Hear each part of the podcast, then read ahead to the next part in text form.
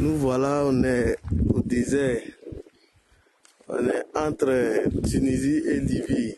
On a fait presque trois jours dans le désert. Il y a les femmes mariées, les bébés mamans, les femmes enceintes.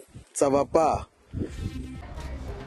Hola y bienvenidos a esta nueva emisión de los observadores de France 24 y comenzamos en Túnez porque en septiembre nuestra reacción fue alertada sobre unos videos grabados en ese país sobre el trato inhumano a unos migrantes procedentes de África subsahariana. Ellos fueron detenidos cuando intentaban cruzar a Italia por guardacostas. Luego fueron llevados a un lugar totalmente desconocido, un autobús, y fueron dejados a mitad del desierto.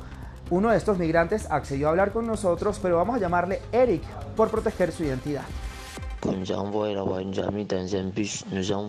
Nos enviaron allá, nos subieron a un bus, nos llevaron a un lugar donde nunca habíamos estado, que no conocíamos.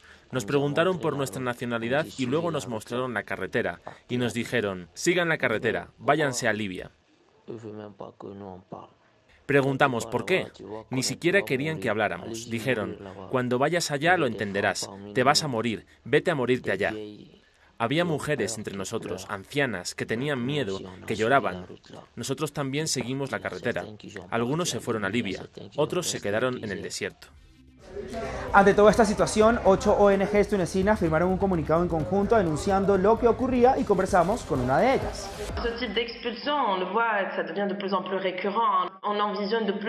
Este tipo de expulsión es cada vez más frecuente. Cada vez lo vemos más a través de videos aficionados publicados en las redes sociales. No conocemos realmente el motivo de estas expulsiones, pero desgraciadamente pensamos que el Estado tunecino considera que estas personas vienen de Libia y por tanto procede a una devolución, siendo que estas personas fueron interceptadas en el mar. Túnez carece de infraestructuras para la acogida de migrantes y suponemos que este es un factor importante que empuja a las autoridades a recurrir precisamente a estas deportaciones.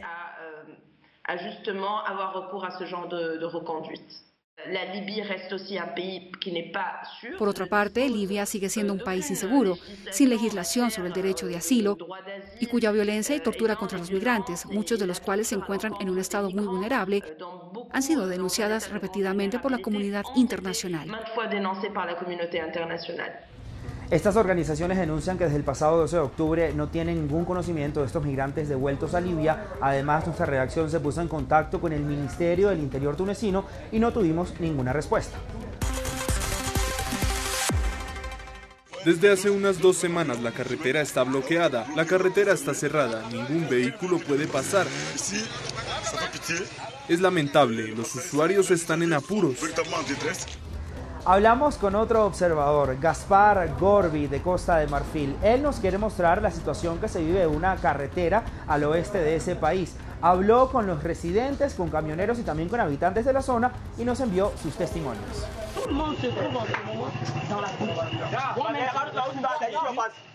Todo el mundo está en el barro en este momento. Ayer vinieron dos máquinas a despejar la carretera, pero no pudieron porque el agua sale del suelo. Solo los más valientes, como los motociclistas, intentan pasar. De lo contrario, todos cruzan con sus maletas en la cabeza.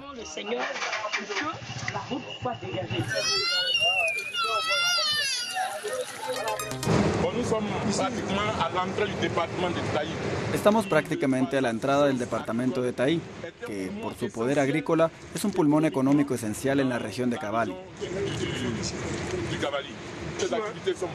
Todas las actividades están bloqueadas. Las mujeres productoras de alimentos lloran porque no pueden vender sus productos.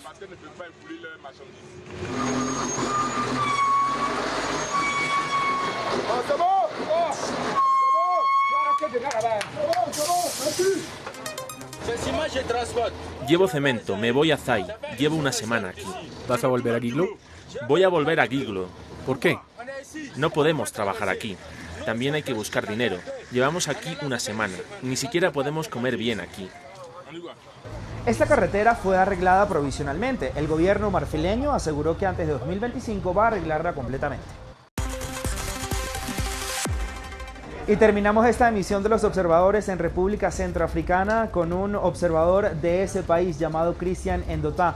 Nosotros fuimos a 2019 a esa nación para apoyar un proyecto de reconciliación de su país. También un rapero franco-centroafricano llamado Befa Centro sacó un video llamado Bangui Edu o Bangui es agradable. Veamos parte de este video. Le meilleur Michu d'Afrique, c'est au KM5.